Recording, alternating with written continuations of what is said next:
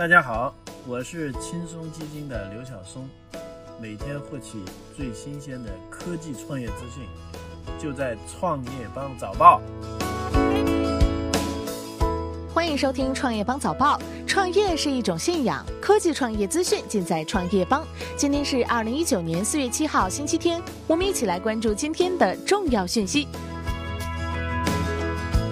腾讯为六十亿美元债券定价，为一年来亚洲最大美元债发行交易。据外媒报道，腾讯表示已与经办人就根据计划发行本金总额六十亿美元的债券订立认购协议，债券预计于二零一九年四月十一号发行。腾讯发行的债券中，规模最大的是十年期债券，发行量为三十亿美元，票面利率为百分之三点九七五。腾讯发债所得可能将用于获取用户，帮助腾讯与零售业、娱乐业等行业的竞争对手一决高下。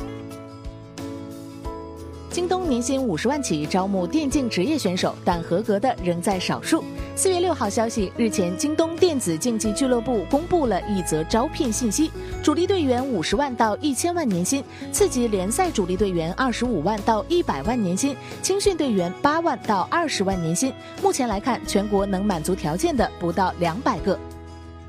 高通仍想与苹果合作五 G 手机。据外媒报道，芯片制造商高通的总裁上周五表示，如果苹果确实如报道所说的难以从英特尔或其他供应商那里为其2020年版 iPhone 获得 5G 调制解调器，高通公司将准备好提供支持。高通公司已经推出 5G 调制解调器，但鉴于这两家公司已于2017年开始全球法律战，苹果一直在回避使用高通的芯片。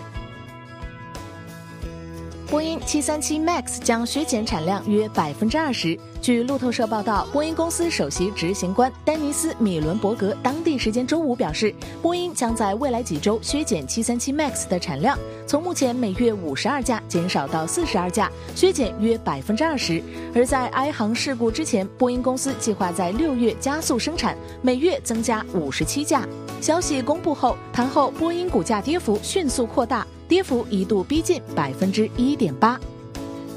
中国移动 APP 销户功能上线。中国移动 APP 在部分地区上线了在线销户功能，填写姓名、手机号码、身份证号以及服务密码就能完成号码销户。移动手机号码销户只要满足没有欠费的条件即可。另外，用户剩余的话费可以转移到其他移动手机号码中，这点和联通在线销户方式比较类似。中国银联称，闪付被盗刷可获全额赔付，小额免密支付，也就是闪付，在我国已经逐渐成为人们新的支付习惯之一，但也有持卡人担心其支付安全问题。